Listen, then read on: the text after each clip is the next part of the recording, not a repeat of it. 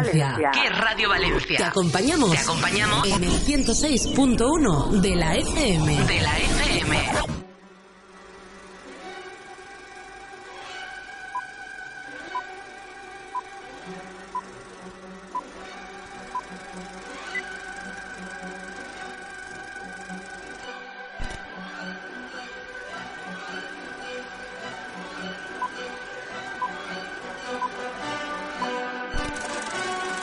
Tuviese la mínima oportunidad, haría una película con todo este material. Qué interesante. Caballeros, ya contaban con mi curiosidad, pero ahora tienen mi atención. Estoy seguro de que nos llevaremos muy bien. ¿En qué Radio Valencia comienza? ¿Qué cine? Dirige y presenta Fernando Valencia. Y por fin, ya es jueves, eh, concretamente jueves 5 de octubre de 2017, y aquí nos tienes, como cada jueves, en la 106.1 que Radio Valencia. Incluso, si tienes la aplicación, en la aplicación de que radiovalencia.com, que es para, para Android. Estamos desarrollando la versión de iPhone, pero por el momento, si no tienes iPhone, vas a tener que informarte con la emisora, con la eh, radio de la, del coche o la radio convencional, o recurrir a la informática, que nunca está de más. Pues aquí estamos, como decía, un jueves más para hablar de cine y de todo lo que tiene relación con el mundo del cine. Y no estoy solo para esta labor. Tenemos aquí ya en estudio a Pablo. Muy buenas, Pablo. Hola, buenas. Tenemos a Luis también. Luis, ¿qué Hola, tal? buenas, aquí de nuevo. Y además quiero saludar y quiero que se asiente como costumbre, que no lo hacemos nunca, a Claro. Javier, que Claro, claro. es nuestro, nuestro fiel técnico, por lo menos hace las veces de Nuestro guía. nuestro guía espiritu- espiritual Nuestro- nuestro y, radio- Gandalf. y radiofónico.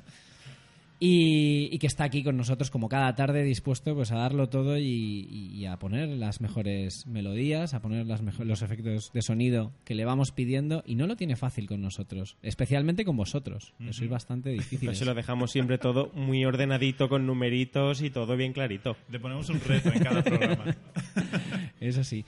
Bueno, vosotros sabéis que yo no me cansaré nunca de decir que el cine español que tenemos actualmente es inmejorable y que afortunadamente a pesar de serlo va mejorando cada año.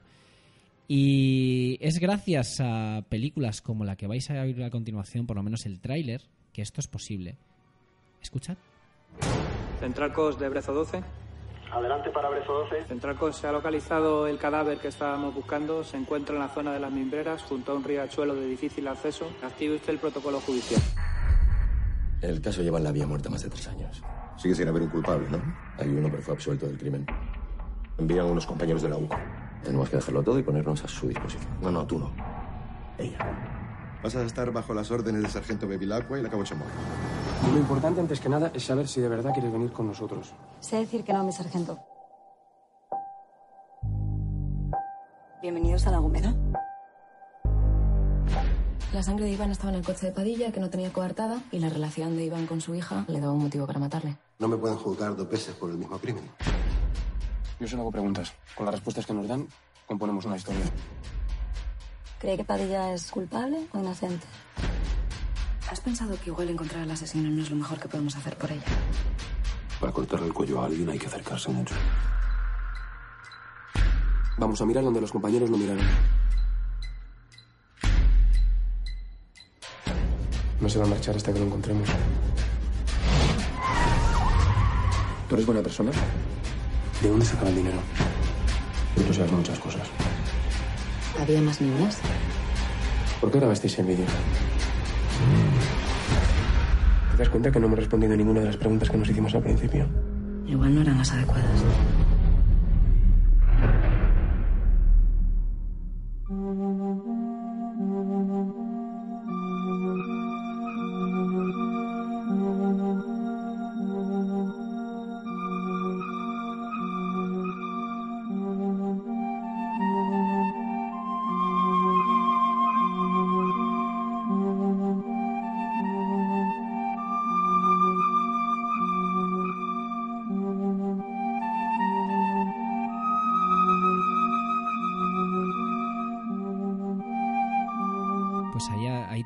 Ese fantástico tráiler de La niebla y la doncella, que como decía es una de esas películas que además de hacerte pensar, eh, son las que mm, realmente demuestran que el cine español, especialmente, como digo siempre, el que tenemos en este momento, es de una calidad inmejorable.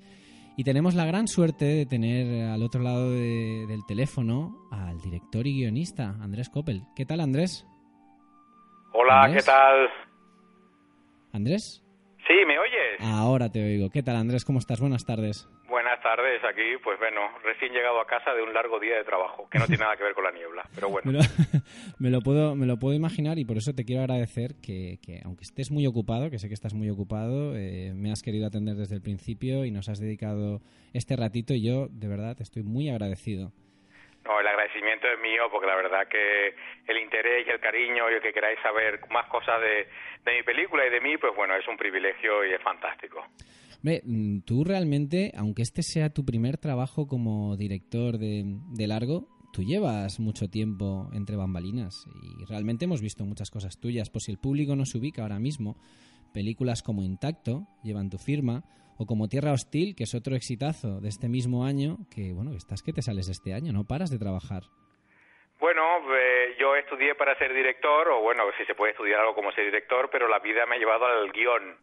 Y creo que, bueno, que con la niebla pues cumplo, no sé si es un sueño, un objetivo que me tracé hace mucho tiempo, pero es cierto que me he ganado todos estos años la vida escribiendo y me encanta escribir, o sea que no han sido años malos en el desierto esperando llegar a mi primer largometraje, todo lo contrario, han sido maravillosos donde he aprendido muchísimo y bueno, espero que al- algo me sirviese para afrontar la niebla. Hombre, eh, de eso no me cabe la menor duda. Además, te voy a confesar que mi primer contacto con tu mundo cinematográfico se produjo allá por 2002, más o menos, que tuviste que ver en un, en un cortometraje llamado Soberano Rey Canalla, que me, me conseguí, además te lo, te lo voy a decir, no sé si es correcto este dato, tenías algo que ver, ¿verdad?, con ese cortometraje. Tengo algo que ver, sí. En principio, la idea original un poco, pues a- surgió de una terna que nos lo pasamos muy bien, muy divertido, entre Miguel Bardem, el director, Juan Cabestani, que para mí sigue siendo uno de los grandes talentos de la escritura, y yo. Pero tengo que decir que tengo poco que ver. Estuve muy en, lo- en el principio, eh, un poco diseñando la idea, la escaleta, y después me fui, fui muy, muy malo y me fui a pasar el fin de año a Lisboa y los dejé a ellos dos solos y fueron, en, ci- en cierta forma, los verdaderos padres de la criatura. Bueno, pues la, la verdad es que es, una, es un cortometraje que además conseguí yo, creo recordar, con una revista de cine. En aquel momento eh, eran muy propensos a regalar este tipo de, de- de- a dar este tipo de obsequios. Y la verdad es que no entendía muy bien por qué, pero me, me encantaba. Tenía un argumento corto, quizá para mi edad no era, no era el, el guion o la historia más adecuada, pero me lo pasaba, me lo pasaba en grande. Además, eh, muy poca gente, mucha gente lo habrá visto, pero poca gente se ha dado cuenta de que uno de los actores, una de las caras que sale, es muy conocida. Que ahora... Totalmente, y aparte eh, rodando la niebla y sentado con antes de rodando casi una de las secuencias más importantes de la película, al final una de las secuencias que explica y un poco que, que, que, que un poco cierra la historia y termina con el thriller, la parte de thriller de la película, sentado con Roberto Álamo y con Marian Álvarez, los dos confesaron. Roberto Álvaro que fue casi su primer protagonista y que Marian Álvarez sale también en el, el- Sí, sí.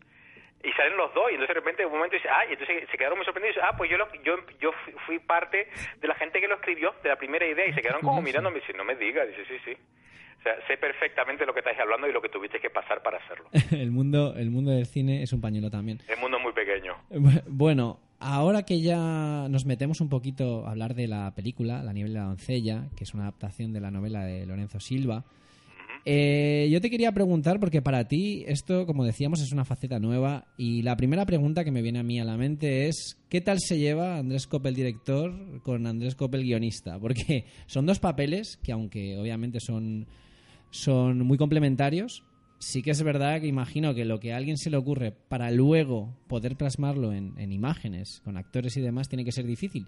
Y en este punto habrás tenido, imagino, tus conflictos internos. muchos Eh, tengo que decir que el Andrés Coppel director eh, que un poquito llega llega no tarde al proyecto pero que llega muy de la mano del guionista en un momento dado se da cuenta de las trampas mortales que le ha dejado el guionista en el guion eh, de que hay cosas que quedan muy bien leídas y que son muy difíciles de rodar. Y por el otro lado, el Andrés guionista está todo el tiempo y tuvo que adaptarse a una cosa que se tienen que adaptar todos los guionistas y es que una vez que tú cuando tú perdón cuando tú escribes el guion tu imaginación es libre te imaginas cualquier escenario te imaginas cualquier carretera cualquier plano y cuando lo ruedas el plano queda para siempre la imaginación se termina y la realidad entra. Y a veces eso para el Andrés guionista era algo duro y tuvo que aprenderlo. Y el Andrés director acabó aprendiéndolo de la mano porque en, en ese momento en ese sufrimiento éramos la misma persona eh, tuve que aprender que efectivamente que uno de los grandes procesos es que eh, el rodar es darle alas a un guion, pero también cortárselas a la vez, ¿no? Es simplemente eh, hacer real lo que un guion propone. Y como y el guion tiene algo de literatura, en el sentido de cuando leemos toda una novela, imaginamos todo en, en nuestra mente, pasa de una forma maravillosa eh, y única y personal y con el guion pasa un poco lo mismo. Y cuando eres director tienes que pasarlo eso a una sola realidad ¿no? a la que está rodada y que después cambias ya después en el montaje con la música pero que, que efectivamente se va alejando del guion. Qué, qué, qué ejercicio de empatía más, más trabajado. Sí totalmente y como y aparte de momento lo decía no King Gutiérrez me veía de vez en cuando así con cara de preocupado y de sufrir un poco mucho. Y dice uy cómo se nota que tú eres eres director guionista que vienes del guion. Sois los que peor os lo pasáis porque el guion efectivamente esa, esa imaginación a veces está alejado de la realidad Sí, eh, tiene mucho sentido lo que dices y la verdad es que, aunque tuvo que ser una experiencia muy interesante para ti, al mismo tiempo veo que fue bastante sufrida. Y de hecho... Sí, bueno, pues, imagínate tú, ¿no? O sea, en un momento dado te come la responsabilidad, ¿no? Eh, hay algo muy particular en dirigir, ¿no? Es eh, asumir un proyecto que implica, eh, primero, una historia querida por mucha gente, una novela conocida, un, en este caso un escritor también muy conocido como Lorenzo Silva, eh, la confianza de una productora, de una televisión, estamos hablando de, de primeros actores en el cine nacional y que te ponen un dinero para hacerla y un equipo para hacerla. Ahora muy bien, ahora tienes todos los juguetes, monta el juguete, un juguete que esté bien, que esté a la altura, y eso te da un cierto nivel de responsabilidad. Y creo que hay que tener un cierto nivel de, de inconsciencia para mm, que eso no te, no te presione y simplemente decir, bueno, voy a hacer la mejor película posible y es una buena película. Y Pues no, no hay duda en ese sentido, y no dudar en tu capacidad de poder contar esta historia, llevarlo a término, y creo que eso lo, lo aprendí en, durante el proceso y era una cosa que había que aprender. Olvídate, olvídate lo que valen las cosas. Ahora estás para hacer un trabajo, no para preocuparte, sino para ocuparte de hacer esta película.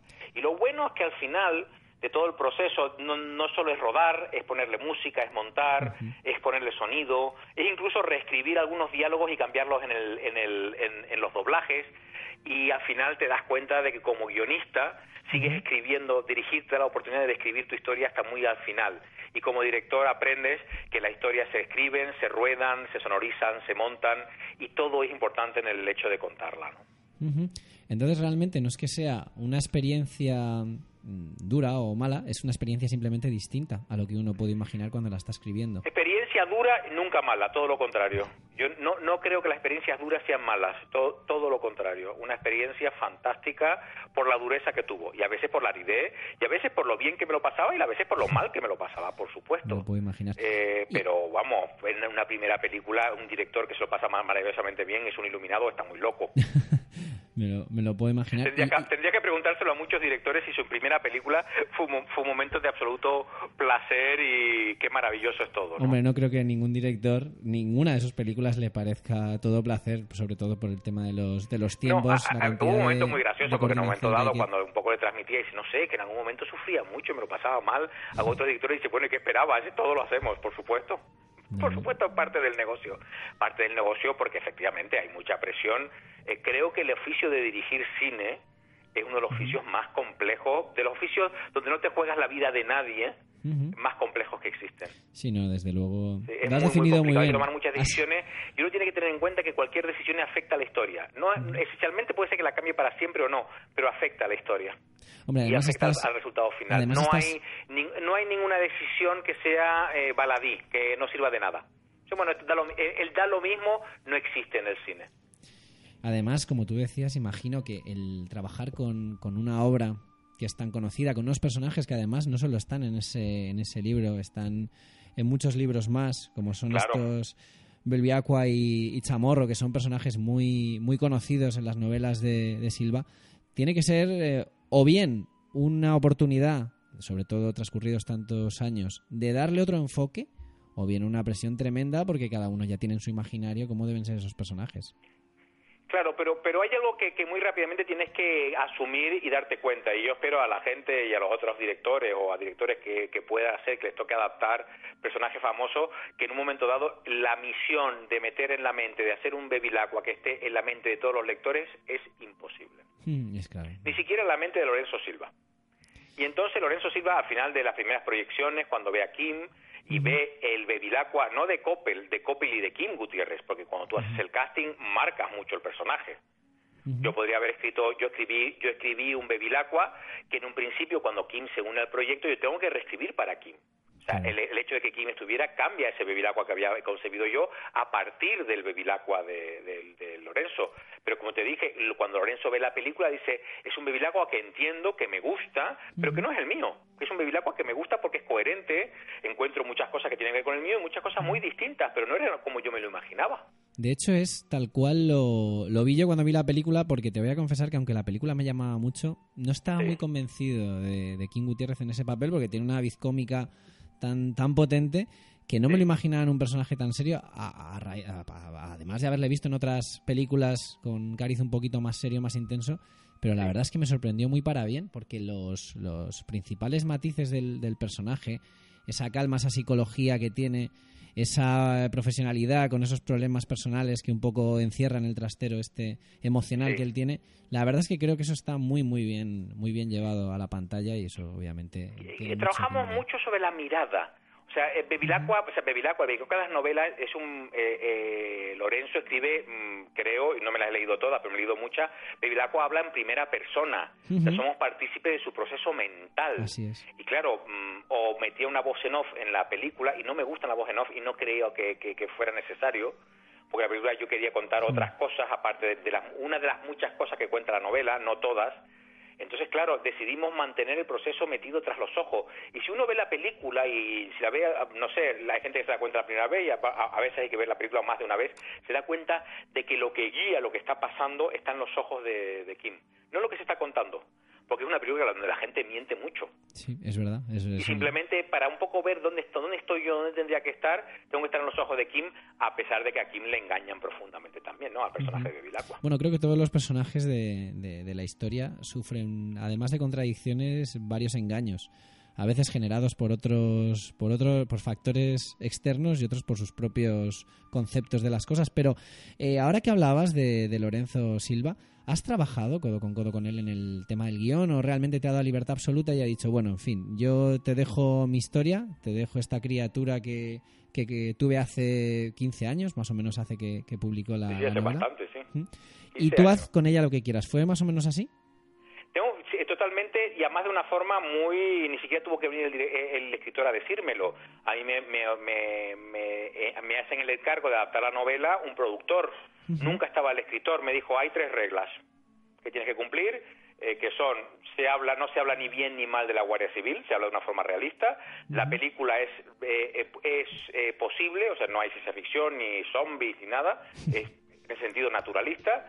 Y Bevilacqua, la relación entre Bevilacqua y Chamorro es la que está en las novelas. Lo cual quiere decir no se podían acostar.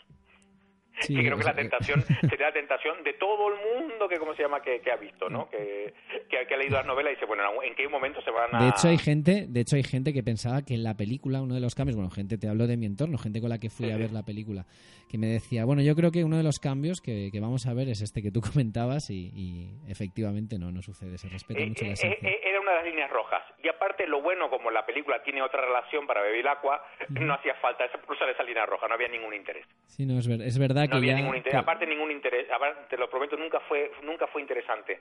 Era más interesante la concepción de estos dos personajes femeninos del, del, de- del poder que tienen sobre el personaje masculino de la historia, ¿no?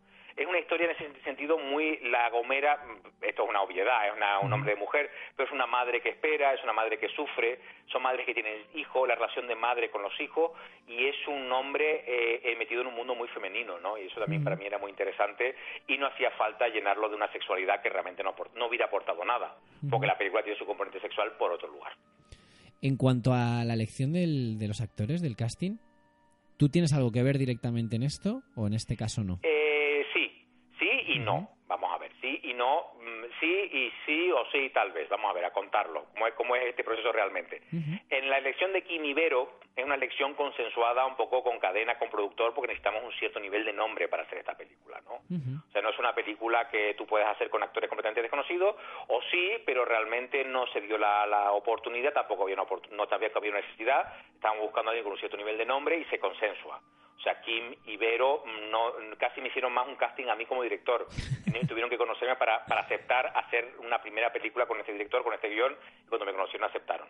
A Aura sí que la busqué entre todas las actrices femeninas de este país, entre muchas actrices femeninas que están ahora en películas. O sea, fue un trabajo exhaustivo y para mí muy satisfactorio porque pude ponerme en contacto con una cantidad de chicas, con un talento. Me daban ganas de escribirle películas a todas ellas. Y a cada una una distinta, porque cada una daba un personaje distinto. Estamos cubiertísimos de actrices. Sí, la verdad que sí. Lo, lo que necesitamos son más películas como esta. Sí, nos imaginábamos películas para ellas. Y después con Roberto y Marian era la petición a los Reyes Magos. Me gustaría que ellos fueran ellos porque me encantan ellos como actores y ellos dijeron que sí. Me tocó la lotería. con Son fantásticos. y Además después es hubo un que... trabajo muy exhaustivo buscando el casting canario. Por eso sí, por supuesto. Y Claro, ya eso ya me, me- me puedo imaginar, pero sobre todo, la verdad, me imagino que con, con Aura Garrido tuviste bastante suerte porque em, las pilla, vamos, me imagino que la pillaste en un momento en el que está a punto de dispararse su agenda, porque ahora mismo, según tengo entendido, está imposible, vamos, inundada en trabajo y en, y en ofertas de películas, No, de series, a- a- etcétera. ahora, a- ahora necesita, yo creo que ahora está en ese momento de que le va a tocar, le va a tocar el gran papel. O sea, yo creo que está, ha estado ahí haciendo papeles fantásticos y le va a tocar el gran protagonista, el gran protagonista, la gran protagonista que necesita ella para ya, para que todo el mundo se entere de lo maravillosa que es, de que no tengamos, bueno, está en el Ministerio del Tiempo, fantástico, está en la niebla, fantástico, está en Estocolmo, fantástico, está en un montón de películas, Sí. pero realmente necesita ese gran papel, ¿no? Lo que le ha pasado a Marian, lo que le ha pasado a Macarena, lo que le ha pasado a muchas actrices, que todavía no le ha pasado a, a ella, lo cual a mí me deja muy sorprendido Sí, de sí, que ahora todavía no le hayan dado ese gran papel. Sí, pero bueno, eh, se está haciendo más cine, más cine muy exportable a otras partes, por tanto hay más gente que, que ve a estas actrices maravillosas y más gente que les Sí, ofrece sí, me da mucha, papeles. me da mucha envidia el que lo consiga y se la dé. Sí. Me da mucha envidia porque va a ser fantástico para los dos. Bueno, oye, en este caso no pudo ser porque Chamorro, una de las cosas que un poco se le achacaba a la niebla, dice que Chamorro tiene poca presencia. Es que tiene la, tiene más, tiene la presencia que tiene la novela, incluso hasta Claro. más que tiene la Claro, novela. es que hay mucha gente, eh, de hecho un amigo me lo comentaba, de, vaya, Aura Garrido tiene un papel mucho más pequeño de lo que pensaba. Digo, claro, es que tienes que leer un poco el resto de novelas quizá o alguna novela para contextualizarla un poco, porque sí que es verdad que en el transcurso de estos personajes sí que se entiende mucho mejor muchas de las cosas que pasan en la película, pero bueno, Claro. mm, eh, condensar tanta información, ya me refiero solo a la que había en el libro, en una sola película me parece, vamos, increíble. Sí, y darle casi, casi un ejercicio de atrevimiento. A veces dice, ¿por qué no habremos hecho una serie con esto? Pero bueno, no sé, porque tocó hacer una película. Eh, pues una serie Es no hubiera, sido, no hubiera sido mala idea, pero es verdad que este, este ritmo así muy ligero que tiene al principio y que luego va subiendo hasta un punto hasta el punto culmen, yo creo que la verdad es que está muy bien llevado y creo que el espectador se puede meter en, en la situación, en los hechos que narra la, la película muy fácilmente. Antes hablabas de que Sí. uno de los puntos, uno de las, una de las líneas rojas será lo del tema de la Guardia Civil, eh, dar una visión fidedigna. ¿Habéis tenido asesoramiento de la Guardia Civil Hombre, y por ayuda supuesto. de...? Sí, sí, claro. Me Hombre, una de por- las cosas. Mm. Y aparte un asesoramiento que cambia la película profundamente, ¿eh? Muy profundamente. Eh, en un momento dado del proceso, mm, yo conozco a la gente de la UCO, de donde, se- donde, de, de- de donde se supone, donde se supondría que trabajan eh, Bebilaco y Chamorro, voy y los conozco y me doy cuenta de la normalidad de todo, de que al final son gente normal haciendo un trabajo extraordinario, con una, de una dedicación fantástica y que realmente dedican su vida, su trabajo, su jornada laboral a que la ley se cumpla en este país, lo cual es, No es te, un quepa, alivio. no te quepa la menor duda, exactamente No, no, es, y sobre todo un alivio de que sea gente normal, de que no necesitamos monstruos para que persigan a monstruos, que es una tradición muy arraigada en el cine. Es verdad, es de que necesitamos gente muy tarada, los policías están muy tarados por todos los tipos. No, no son gente nada tarada. Son gente que sufren como todo el mundo, que el horror le- le- les afecta, pero que en un momento dado saben gestionarlo porque entienden de que su trabajo no es sufrir por ellos, sino intentar darle una solución. Pues Y tuvimos el- la suerte de que no solo los conocí yo, sino en un momento dado Kim y Aura los llevo y los conocen también y en ese momento entienden perfectamente lo que teníamos que hacer, lo entendemos todo. El pacto ya estaba un poco en el guion, pero el pacto lo asumen ellos. Normalidad absoluta. No hay nada impostado. Esto es como son ellos. Y en un momento dado, mucho, mucho, mucho de lo bonito de que, de que me ha llegado por parte de la Guardia Civil, que lo hemos pasado, y de algunos, de algunos investigadores de homicidios de la UCO, de decir, gracias por reflejarnos con tanta normalidad. Y qué maravilla. O sea, realmente, y, y para mí eso, yo no sé si es un valor para una película, pero por lo menos para mí personalmente ha sido un regalo. Hombre, Y para una tengo película que trata de estas a cosas... ello ha sido también un regalo. Ha sido la- de esas cosas que en la vida eh, el cine te da oportunidades de, no sé, si tengo que recordar intacto, conocer a Max von Sydow y que las primeras letras que escribo estén en boca de Max von Sydow. Eso es un, no sé, es, es un regalo. Pues, la Pues en el regalo de la niebla, más, no si más, pero casi a la altura de poder dirigir mi primer largometraje, es haber conocido a la gente de la UCO de la Guardia Civil. Pues oye, qué, qué maravilla Señores, eh, en este país, en estos momentos tan duros que estamos viviendo, tener a esta gente trabajando por porque la ley se cumpla, a veces a, eh, a veces incluso teniendo que obedecer algunas órdenes muy absurdas, como aquí hablamos no, no hablemos mucho más, pero teniendo a esta gente tan dedicada, tan en condiciones a veces muy duras, es un verdadero privilegio y un privilegio que no tenemos en ningún otro lugar del planeta. Eso es completamente cierto y les mandamos un saludo a cualquier integrante de los cuerpos de seguridad del Estado que nos estén escuchando, les mandamos un saludo. Eh, te quiero hacer una pregunta más para terminar. Podría estar hablando contigo no solo de esta película, sino de, de- de muchos puntos de, De tu trayectoria que Bueno, me interesan. será porque no nos gusta hablar a lo de la radio y a lo que hacemos cine. Venga. Bueno, pero en cualquier otra ocasión también te podríamos llamar siempre que tú accedas a, a participar en el programa. Sabes que estás a lo que, invitadísimo. lo que queráis. Bueno, te pregunto, como la novela está basada en, eh, bueno, digamos que la acción transcurre en 2002, ¿pensasteis en algún momento en desarrollarla en ese, en, en ese punto temporal o tuvisteis claro desde el principio que queríais adaptarlo incluso con los cambios tecnológicos y demás que, que- que se habían producido lógicamente en, en- todos estos La años? decisión la tomo en un momento dado, en una frase de la película. En una frase, en un momento, en una frase de la novela, perdón. Cuando estaba leyendo la novela hay una frase que dice algo parecido como la chica, el, el- la víctima tenía relaciones con una chica menor de edad, pero una chica de este estilo que saben ustedes de que un poco como como describiéndolo, ¿no? Describiéndolo como como que era importante eso, pero tampoco era tan importante, ¿no? Sí era importante para la acusación al padre, ¿no? Y de repente digo, venga, esto lo tengo que ver. Esto dicho en una palabra no tiene valor, esto hay que verlo. Y en un momento dice, ¿esto cómo lo puedo ver? Y en principio pensé en fotografías. Digo, no, esto lo han grabado en vídeo. Y esto me lo hace, necesito que esto sea el 2016. Que sea ahora. Pues sí, la, ver- la verdad es que es un... Y creo que en ese momento, por esa necesidad de sacar eso, Ujú. esa especie de hacer más explícito la sexualidad, ese encuentro sexual, el, el poder entender o no que un padre mate si vea un vídeo de su hija haciendo eso con un tío mayor de edad, Ujú. eh, me hizo pensar, necesito que sea esto en el 2016. Sí, desde luego la imagen impacta bastante y además o- ocurre bastante pronto a lo largo del- de, de la, de la película. Eh, nada más empezar prácticamente y la verdad es que sí que te, te coloca en te coloca en situación.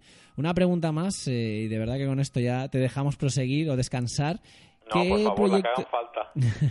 ¿Qué proyectos, si se puede hablar, tienes a la vista? Porque nos tienes después de este Tengo dos primer bebés, trabajo. uno que está ya creciendo, está empezando a dar pasos, que es una serie, estamos todos haciendo series para Movistar, no puedo contar mucho más, pero bueno, parte del equipo de esta película está, y otras películas, y estamos muy contentos, es un, estamos muy bien, va, va en buen camino, estamos todavía escribiendo, lo cual, pues, digo yo, mientras se escribe una película eh, o una serie es un bebé, no sabes si al final el bebé va, es casi un embarazo, si va a ir a buen término o no va a ir a buen término, ¿no?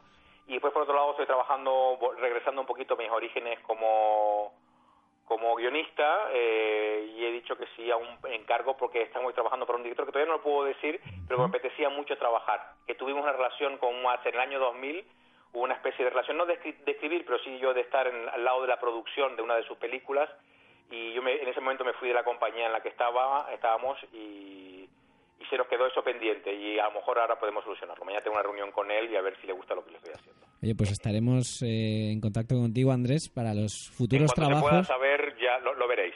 En cuanto lo vea, créeme que te estaré pegando un telefonazo para ver si puedes contarnos un poquito más. Hombre, Eh, claro. Ah, en este momento tengo, ¿cómo se llaman? Lo, lo- lo que se llaman las cláusulas de confi- confi- Sí, sí. confidencialidad. Por eso te he dicho hasta donde puedas leer, porque tampoco queremos eh, desvelar No, no, más de pero lo que bueno, se en pueda. Saben al final. Las, es más, muchas veces más por lo que se- sobre lo que estás haciendo más que, que lo estás haciendo. Pero bueno, Bueno, Seamos oye, cautos. pues muchísima suerte, Andrés. Muchísimas gracias Muchas por estar gracias. con nosotros, Andrés Coppel. Eh, iremos todos a ver. Yo ya la he visto dos veces en el cine, te lo tengo que Qué confesar. guay, porque muchas gracias. Yo veo las películas, bueno, El hombre de las mil caras la vi cinco, quiero decirte.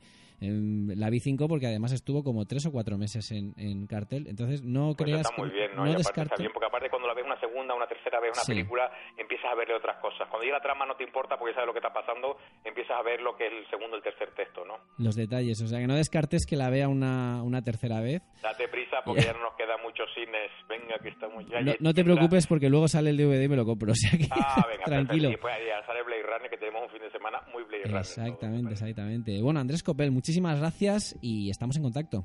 Un abrazo inmenso y muchísimas gracias, Fernando.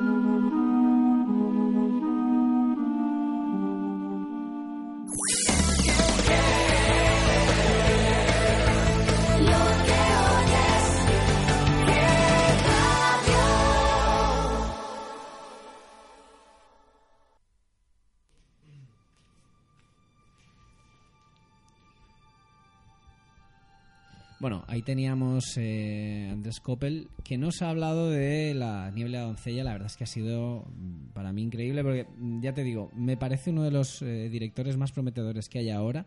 Lleva siendo guionista mucho tiempo. Y es de esas películas que a mí me, me gustan. A mí me gusta mucho el cine negro, como sabéis eh, todos. Y creo que este señor va a dar mucho que hablar. Y bueno, tenemos la suerte de, que seguramente participe en más de, estos, de estas entrevistas. La próxima esperamos tener un poquito más de tiempo, porque podríamos estar hablando con él horas. Pero por desgracia, tenemos, por desgracia y por suerte, tenemos otros temas que tratar.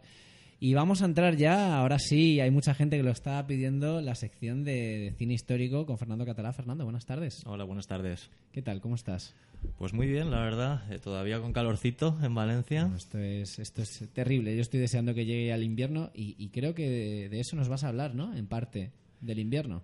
Sí, la verdad es que sí. eh, vamos a hablar de un tema que no se ha tratado mucho en el cine, pero ha dado mucho de qué hablar siempre, que es la División Azul. Eh, que solo hubo, bueno, ha habido cinco películas o seis solo, eh, cuatro españolas y dos extranjeras.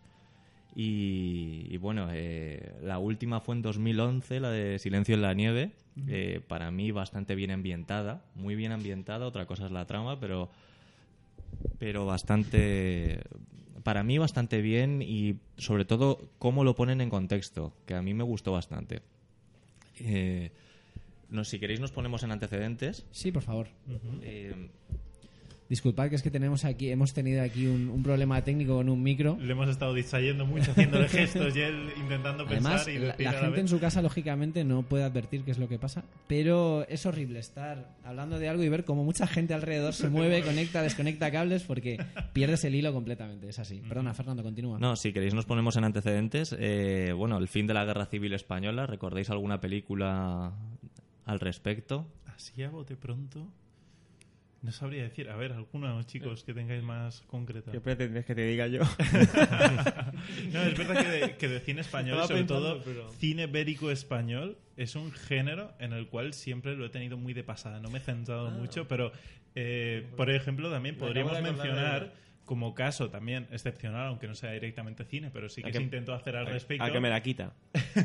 El tío. No, iba a comentar acerca de eh, aquel programa de Salvados que hizo Jordi Évole, que intentó darle un poquito más de... El historia- 23F. Del 23F, acerca del golpe de Estado, que no tiene una dirección directamente bélica, pero sí que intentó darle ese formato cinematográfico que tuvo implicado a muchísima gente, la cual había vivido esa época, intentó generar un poco de experimento y que al final le, le afectó directamente un poco la credibilidad que tenía el programa hasta ese momento. Pero, pero sí, es verdad que es un suceso muy importante que evidentemente cambió la historia de este país y que ha sido muy representado desde diferentes puntos de vista porque yo creo que, que así debe ser y así debemos de entenderlo y así debemos tenerlo presente para que no sucedan evidentemente cosas en un futuro que tengan relación con este tipo de sucesos. Así que Perfecto, pues, mí genial. Pues sí, la verdad, los antecedentes entonces eh, de la División Azul es la, el fin de la Guerra Civil.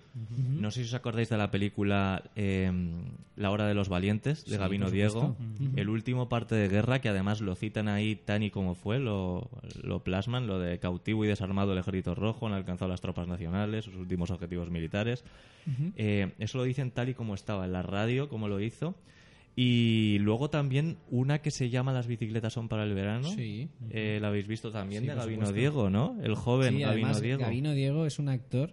Eh, yo tuve la oportunidad de hablar con él brevemente una vez en Valencia, que estaba haciendo teatro. Y la verdad es que es un tío majísimo. Y un actor, yo creo que de los que ya no quedan, que hay actores muy buenos actualmente, que poco tienen que envidiar a muchos de los de los antiguos, por así decirlo. Pero Gabino Diego es, un, es una máquina, es un tipo magnífico además. Bueno, y luego comienza la Segunda Guerra Mundial, eh, donde, por ejemplo, en una película de, la División Azul que se llama La Patrulla, no sé si la conocéis, eh, se- ahí está en el contexto también de que acaba la Guerra Civil y empieza la Segunda Guerra Mundial. Y el, el actor, el uno de los actores principales abre un periódico ABC y en la portada está las tropas alemanas cruzan la frontera soviética. O sea, fue en España, digamos, como Alemania llevaba una alianza prácticamente tácita con la Unión Soviética de- y, y entonces ahí es cuando ya comienza la trama de, digamos, el alistamiento de la División Azul, el viaje a Rusia eh, y luego está también películas inspiradas en la Operación Barbarroja, que por ejemplo alguna rusa que se llama Breslitovs, que. Sí, que es película rusa. Yo la conozco por ti, eso tengo que decir. Sí, la sí, sí. Yo la conozco porque tú me la has Es que hay recomendado. mucho, hay mucho cine ruso de la Segunda Guerra Mundial que no se conoce. O sea, es como es un territorio inexplorado. Desde siempre, como estamos en el digamos en el mundo occidental donde los Estados Unidos y los británicos nos han vendido que han ganado ellos la guerra y ni mucho menos la han ganado los rusos contra los alemanes. No lo hubieran podido ganar contra Alemania solos.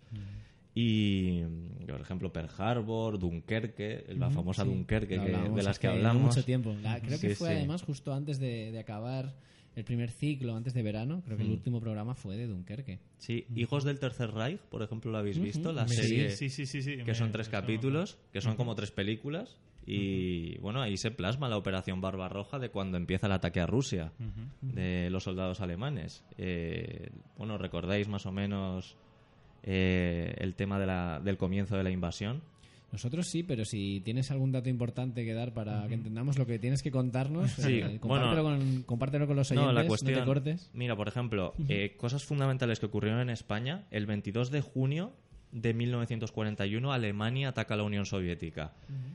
Era un secreto a voces, porque ya Serrano Suñer, que era el, el ministro de Exteriores de, de España, ya comentaba con algunos de sus allegados, Dionisio Ridruejo, que fue un escritor, un intelectual, un poeta de la Falange, eh, comentaba que, que iban a atacar Rusia y que, y que habría que formar directamente una división que ayudara a la lucha contra el comunismo. Me vas a perdonar que haga un inciso. Eh, Sí. Serrano Suñer, mucha gente dirá, me suena el nombre. Digo gente que no esté muy, muy puesta en historia. Me suena el nombre y es que hace no mucho tiempo han hecho una miniserie de una novela de Nieves Herrero, creo recordar que es, que va sobre la eh, bueno la, la marquesa de no me acuerdo cómo se Lo llama. que escondían sus lo que ojos escondían sus ojos. bueno sí. la, ma- la marquesa cuyo nombre no recuerdo ahora mismo que tenía una aventura con Serrano Suñer. Y curiosamente en esta película en esta adaptación Serrano Suñer aparece como con dos metros más de alto y siendo moreno cubano prácticamente. Ah, muy un poco que ver un Latin un lover, Latin lover, un Latin- o sea, muy sí, poco sí, que sí. ver con la realidad que era un Sí. que era un tipo muy muy No, bajito muy indudablemente la erótica del poder siempre está ahí, pero Tiene que creo- ser- tiene que ser eso. Sí, pero yo eso. creo que le ponen, vamos, eh, dema- demasiado favorecido Sí, sí, demasiado sí, sí, favorecido. sí. Sí, sí, eso no cabe duda. Pero nada, sigue. Quería No, hacer nada. este inciso para que la gente se pusiera en situación. Bueno, y de repente cuando el, el día 22 de junio ataca la Unión Soviética a Alemania, eh, Serrano Suñer ya le presenta a Franco la propuesta de, de llevar una división de voluntarios. Franco la acepta enseguida porque Franco lo que... El problema que tenía Franco es que, eh, que también se ve un poco en el Ministerio del Tiempo, si lo habéis visto alguna vez. El problema que tenía Franco ahí es la equidistancia que tenía que llevar para ser para llevar la neutralidad y, y, digamos no disgustar a ninguno de los dos bandos. Alemania estaba metiendo mucha presión En España también se metía presión desde sectores de la falange para entrar, como vemos en lo que escondían pero sus España, ojos. sí, pero España no tenía un duro. O sea, Sí. no podía estar España, el problema en es que la no miseria por haber terminado no la guerra recursos, civil. Claro, de hecho, creo que fue cinco días después, ¿no? De terminar la guerra civil, empezó la Segunda Guerra Mundial, más o menos. Fue así. en la guerra civil terminó el 1 de abril del Ujú. 39 y la guerra mundial el 1 de septiembre del Ah, pues no 39. pasaron- no pasaron, pero vamos, que no se daba tiempo a recuperarse. Mm. Eh, pero la cuestión es que, eh, bueno, Franco obviamente tenía cercanía más con eh, la Alemania de Hitler, con la Italia de Mussolini. Obviamente le habían ayudado en la guerra civil, obviamente eran países anticomunistas. Y, y tenía que tratar un poco la equidistancia porque sabía que no podía entrar en la guerra. En el momento que entrara en la guerra Franco, la, la Marina Británica interrumpía y bloqueaba los puertos españoles y no entraba la comida. Entonces, eso no lo podía hacer. Lo que pasa es que también, por otra parte, quería coger parte del pastel, que porque Alemania en 1940 estaba La ganando mundial, Claro, estaba ganando la guerra. Tenía Francia, es, le quedaba solo Gran Bretaña. Lo que pasa es que Franco fue más cauto ahí y decir, vamos a ver que esto no está acabado, que lo que pasa es pues eso. Entonces fue como un poco, digamos, enviar una división, eh, como un poco devolver lo que, lo que viene siendo la, la ayuda que hizo Alemania, quitarse un poco de presión por parte de los alemanes. Y eso, por ejemplo, eh, se ve muy bien en La Patrulla, en la película de 1954, creo que es. Eh, como, bueno, aparte de que el 24 de junio, que fueron dos días después de, de invadir Rusia, hubo manifestaciones de júbilo en España, como no había habido en ningún país de Europa, ni siquiera en Alemania, diciendo que se tenía que enviar a alguien, se tenía que ayudar en la lucha contra el comunismo. Nos apuntamos a todo, ¿eh? Esto es Sí, sí, no, no, esto, vamos a ver, la cuestión es que, claro, Franco ahí era más cauto, eh, De, Serrano... toda- de todas formas, también quiero recordar que Hmm. Franco hizo una serie de peticiones, una barbaridad a, a Hitler. Ahí es donde iba a ir yo. Claro, y Hitler Ahí. le dijo quería Argelia, quería, lo quería todo absolutamente. Eso sale en el Ministerio del Tiempo, que también... Que, Es verdad, cierto, también Sí, sale. Sí, la, la entrevista de Franco en Endalle. Y, y sí, le propone, a, le propone a Hitler, vamos a ver, el problema es que España quería recuperar, digamos, las glorias imperiales de, de otros tiempos. Es, es muy curioso, me acuerdo de cuando estudiábamos historia de jóvenes en el instituto y tal, una conclusión que sacamos después de todo el imperio español y tal es que prácticamente cada batalla en la cual España tomaba parte terminábamos perdiendo. Recuerdo que incluso cuando Francia era una potencia mundial, tomamos parte a través de los pactos de familia diciendo, no, no, también somos de la misma familia, somos borbones. Y en el momento que entramos en la batalla fue cuando perdieron todo. Y con Alemania no llegamos a entrar del todo, pero si llegamos a entrar nos habría pasado lo mismo. Y dices, Ujú. ¿qué ha ocurrido? Éramos como el factor Sí desequilibrado Sí, sí, para sobre- que se produjera. Sobre todo a partir, yo creo que... Porque no sabemos jugar en equipo. La verdad es que no. Es lo único que se me ocurre porque, porque sí que es verdad que, que- que vimos, bueno, vimos, hemos estudiado épocas mejores y, y- y desde luego cuando hemos entrado, es verdad lo que dice Luis, cuando hemos entrado a, a formar equipo con alguien externo, quizá le hayamos deshabilitado a él. no lo sé, me aventuro demasiado para no ser historiador, pero es una Bueno, conclusión quizá eh, eso sí, también siempre tuvimos como esa fama histórica de que, aparte de que España era un país muy difícil de conquistar siempre, fue uno de los primeros pioneros en la guerra de guerrillas, que era simplemente Sí, el conocer muy bien el- Napoleón. claro, Sí, sí. eh, de conocer muy bien el terreno y era algo tan sucio como a lo mejor a un ejército que había por la noche en una zona, pues ir cinco personas con cuchillos y eliminar a todos los que pudieran antes de que se despertaran. Mira, esto Que es un poco como... Tengo que decirlo y voy a tener que hacer aquí un- un- una pequeña propaganda, pero es, es que merece la pena. Hay un libro que se llama Falcó, que es de Arturo Pérez Reverte, que además está lo narra, narra un- unos sucesos durante el 39, en fin, eh, en plena guerra y demás, pero de una forma a través de los ojos del personaje, que es un personaje muy canallesco y, y que se aprovecha de cualquier bando y que, bueno, tiene su código de honor, pero es muy particular. Y esto nos da una visión muy clara de lo que tú estás diciendo, Luis, y también de la situación que se vivía en aquel entonces desde unos ojos, mm, pues vamos a decir, neutrales, porque el equipo que tiene este señor es el suyo mismo. Entonces, recomiendo que cualquiera que se quiera informar de esta, de esta época Y per- perdona que te frene más, disculpa, que llevarás el ritmo tal cual, pero me han dado curiosidad cuando has mencionado que la División Azul se ha representado en varias películas nacionales, tanto como nacionales como internacionales. ¿Qué países se han interesado en reflejar esa División Azul? o- Hay una película rusa que se llama Spansky, creo que es. Ajá. Es que no me acuerdo, se llama Spansky, bueno, está de todos modos en YouTube. Si buscas División Azul, te sale te sale fragmento de esa película. Pero no, no narra la División Azul, narra a los españoles que se fueron a Rusia después de la Guerra Civil, que vivieron en Rusia, que no eran precisamente Ah, ni falangistas, ni derechistas. Eran un poco refugiados, Exacto. casi. eh. Y sale, y tienen además, y sale, la División Azul sale cinco minutos, porque ellos están en la zona y tienen pues un cameo con la División Azul, como pone además en el vídeo de YouTube. Por darle un poco más de variedad histórica, ¿no? De que no únicamente combatían contra los nazis, que también había divisiones que estaban apoyándoles y... Sí, Sí. eh, bueno, contra los nazis, eh, ¿quieres decir? O, Sí, no, simplemente imagino que es eso, no se centraron en la división azul como algo impactante dentro de la narrativa, sino que Mm. lo utilizaron como un recurso para darle un poco de variedad al escenario y que se viera que había diferentes bandos y diferentes países Sí, peleando eh, en ese momento. sí, además, bueno, es pues l- yo creo que me he equivocado y no eran dos pelis extranjeras, era, eran una y creo que la pasa de, o sea, pues cinco minutos. Las sí, demás son españolas.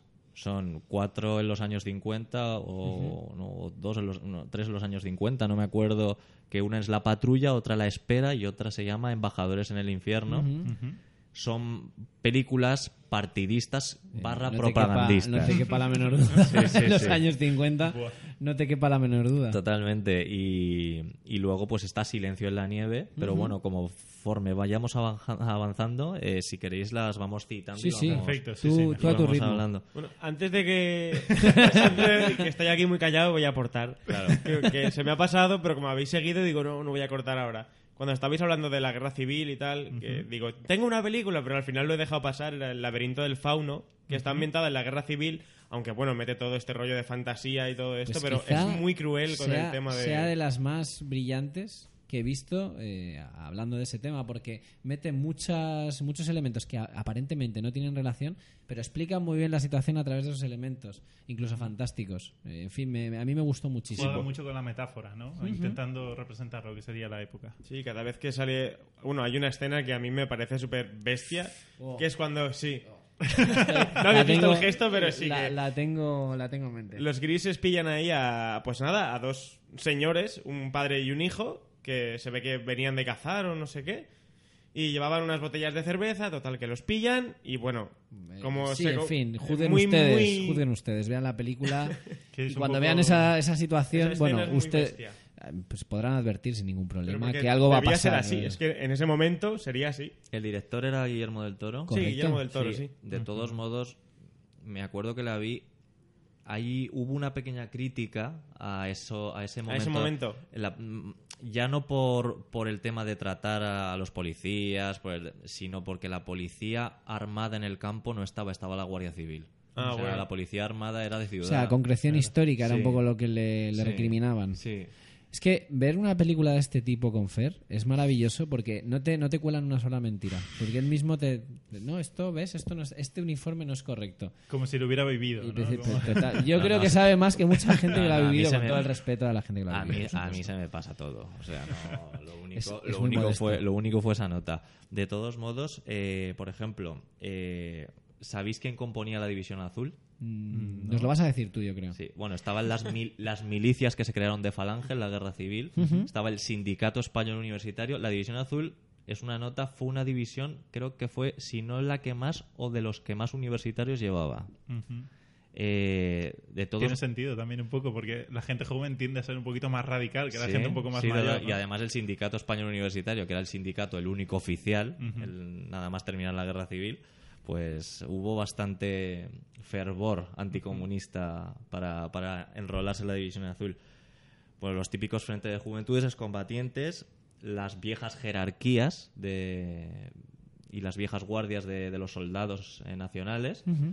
Y luego también, esto que no se dice, pero en Silencio en la Nieve sale, que además el protagonista eh, es un ex eh, combatiente del Frente Popular, eran ex Frente Populistas, de- o sea, de los contrarios al bando nacional. Eh, muchos habían ido pa- para lavar expediente y otros habían ido eh, que, como en el Frente Popular, en la Guerra Civil hubo bastantes matanzas entre ellos, entre comunistas y anarquistas, por ejemplo, hubo muchos que estuvieron luchando en el Frente Popular, pero cuando ganó Franco la Guerra Civil, se alistaron en la División Azul por venganza a los comunistas. Ajá. Hacia los comunistas. Eso, Entonces, es- eh, para que la gente contemporánea lo entienda, sería como que en Juego de Tronos te mandan al muro por haber algo, hecho algo en contra de, de las leyes o lo que sea, pues en este caso sería la División Azul tal cual. Sí, además, por ejemplo, hubo anarquistas que luchaban en el Frente Popular y estaban en la cárcel y que bus bueno, y que cogieron y en las cárceles les preguntaron si querían salir de la casa y alistarse en falange. De hecho, la falange, la bandera es los mismos colores. Lo cogió la falange de influencia de la CNT, de la bandera de la CNT esos colores. Qué Y- curioso. Sí, sí, sí. Y el rojo y el negro. Y luego, eh, nada, eh, simplemente en cuanto los banderines de enganche que hubo en España eh, se cubrieron con creces. O sea, querían solo 18 18.000 hombres para una división y pues a lo mejor triplicaron el, el alistamiento, pero solo cogieron 18.000. Eh, entonces, eh, vamos, vamos a ir un poco avanzando. Sí. Eh, llega eh, julio de 1941 y salen eh, los divisionarios de España y fueron recibidos, eh, creo que fue la única división de voluntarios que no era, bueno, de única división de la Wehrmacht, del ejército alemán, no alemanes, que fueron recibidos con tantos honores. Por ejemplo, el general Fromm, ¿habéis visto Operación Valkyria? Sí, por supuesto. La de... Mira, Pablo Sí, corriendo, de- yo la he visto. Ahora que he visto, sí. Pues, ¿tú, te acuerdas Por del, fin. ¿Tú te acuerdas del general? Pero este- no me apretes tampoco mucho. Que... ¿Te acuerdas del acuerdo que protagonista? la vi. No, no, tanto. Recordemos, acuerdo que la recordemos que, que él es especialista en humor, no se le puede exigir más. en- y aquí y en está muchas aportando. o- y en muchas otras cosas Sí, también. pero esas Ahora es- materias que ahora mismo no son, Es no son especialista tan de humor relevantes. bélico también. Pues Humor es- bélico, joder. es el general es el, el general que le van a proponer dicen vamos a atentar contra el Führer tal no sé qué y dice mira a mí no me cuentes nada yo voy con el que gane. Solo sabe de eso. Ese podría haber sido español. sí sí sí, sí. y nada llegamos bueno como curiosidad llegaron los españoles a Alemania. Los alem- los alemanes bueno a los españoles les digamos les llamó mucho la atención la organización que tenían ahí la disciplina y los alemanes raro, les llamó la atención mucho la indisciplina que teníamos nosotros, los, raro españoles. Además, hubo bastante líos de peleas por líos de faldas entre españoles y alemanes. Porque, ¿Quién bueno, ganó? ¿Quién ganó eso? el- yo creo que los, Esa guerra, ¿quién la ganó? Lo bueno que tenían los españoles es que como se regían por el código militar español, o sea, por los códigos militares y por, por las leyes militares españolas, era la condición para ir a luchar. Los alemanes tenían leyes militares más duras. Entonces los españoles iban a Alemania y se podían la podían liar un poco. De, to- de todas formas, como pasa ahora, de todas formas, Pablo, Fer no va a ser, Fer no va a ser objetivo diciéndote quién ganó el tema de faldas entre, españoles y alemanes, españoles y alemanes. precisamente porque él no puede ser objetivo, porque su, su- su novia es prácticamente alemana. Ah, sí, algo había, Algo- había oído. Además, ay, se me había ido el dato. En el sentido de que. Ay, bueno, continúa, perdona, Pues, perdona, se me había creo que ya Luego- sabemos quién ganó. cuando- Entonces, Ya sabemos quién ganó. Ah, sí, una cosa que siempre me llamaba la atención de esa época, si hoy en día suele haber, sobre todo en do- dos países tan diferentes como España y Alemania, problemas de comunicación, ¿cómo se comunicaba la gente en los años 40 que prácticamente no habría traductores de ambos idiomas? Sí, o- sí, ha- había traductores, eh, de hecho. Creo, de hecho, que en esa época tenían menos problemas de comunicación por alguna razón día, que hoy en día. Sí. Madre porque luego yo creo que el aislamiento y las siguientes generaciones, el aislamiento de España, sí que hizo mucho daño en ese sentido, Ya, obviamente. sí, sí, sí, De sí. hecho, hubo muchos españoles, bueno, hubo muchos españoles que eran mitad alemanes, mitad españoles que se fueron como traductores. Ajá. O sea, que mm, me refiero que no te había traductores, no tenían problema. Eh, como curiosidad, decir, a ver, nos tenemos que poner en contexto. En la Europa de 1941, Alemania, nosotros ahora pensamos en la Alemania de Hitler y pensamos en Auschwitz, en la lista de Schindler, en el pianista. Sí, sí. En esos tiempos todavía no. La solución final fue en el 42. Eh, en esos tiempos Alemania no había perpetrado esos genocidios todavía. Y Alemania era considerada en, en España y en, digamos, en el mundo, eh, pues, digamos, el- la vanguardia del arte, la era un país culto, eran, eran unos países, unos países que no tenían prácticamente analfabetismo, era un país avanzado. Entonces, tenemos que ponernos en contexto. Luego, la selección, eh, la selección española iba a decir. Iniesta, gol de Sí, Iniesta. Sale en Silencio en la nieve, en, en la película de Silencio en la nieve. Eh, los españoles solo aceptaron, fueron una división alemana, pero eran genuinamente división española. O sea, que solo podía. La bandera española siempre presidía. siempre llevaba la bandera, la condición era llevar la bandera, llevar la bandera en el casco, presidir bajo bandera española, todo. Entonces esa la hacía un poco más diferente que las otras divisiones de voluntarios. Y lo que está muy bien ambientado en la película de Silencio en la Nieve es que tú vas, te fijas y ves algún cartel donde está la división azul y te saca la bandera de Bélgica con división flamenca, o sea, porque estaban al lado de los flamencos, una división que había de flamencos belgas. y, y ahí lo ambienta muy bien. A mí me gustó mucho la ambientación sobre todo. También ambientaba muy bien que, que los españoles Mira, eh, los problemas que hubo con los judíos y con la población civil, hubo bas- bastantes peleas entre españoles, según un escritor, Dioniso Ridruojo, que, que fue además a, fue divisionario. Eh, hubo bastante peleas entre españoles y alemanes en defensa de los judíos, porque los españoles vieron lo que estaban haciendo los alemanes con judíos y población civil, y muchos españoles se enzarzaron con los alemanes defendiéndole.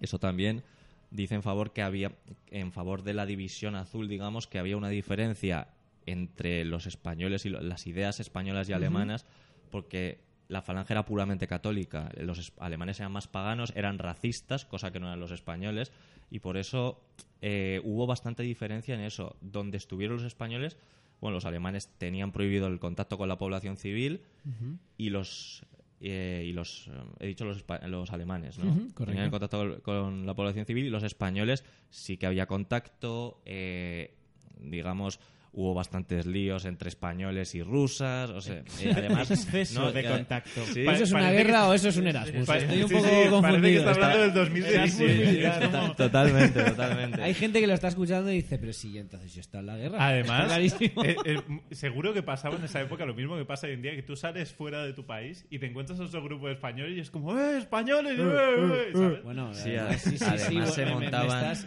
me- me está viniendo a la cabeza recuerdos en esta visita Buenos que comentabas el otro día de Alemania. Seguramente sí. No, es que se montaban unas fiestas entre rusas, españoles, rusos. Los rusos, la verdad es que donde han estado los españoles se sentían bastante protegidos, eh, en el sentido de que no de que no había esos abusos por parte de los alemanes porque estaban cerca de los españoles. Entonces, también es un punto a favor. Además, una escritora que hubo que era bastante, eh, bastante hostil a la División Azul citó una matanza que hubo donde estaba la División Azul de población civil, pero en esa época, en esa matanza, todavía no había llegado la División Azul a combatir.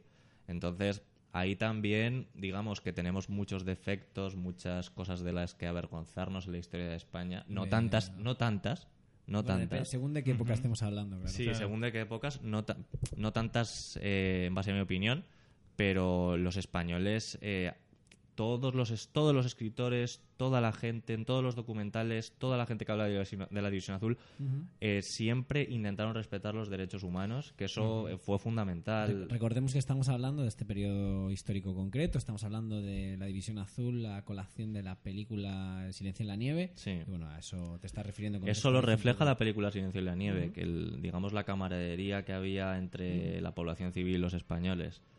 Y, y, bueno, otra cosa. Fer, Sí. una, una pregunta que me estaba viniendo a la cabeza para que la gente también se haga una idea de más o menos el volumen que estamos tratando. ¿Cuánta gente podía componer la División Azul? ¿Qué impacto en volumen de gente tuvo? En total al principio fueron 18.000 y 19.000. Ujú. Pero durante los eh, tres años de guerra, eh, 1941, 42 y 43, eh, llegaron a combatir 50.000 eh, españoles, entre los relevos.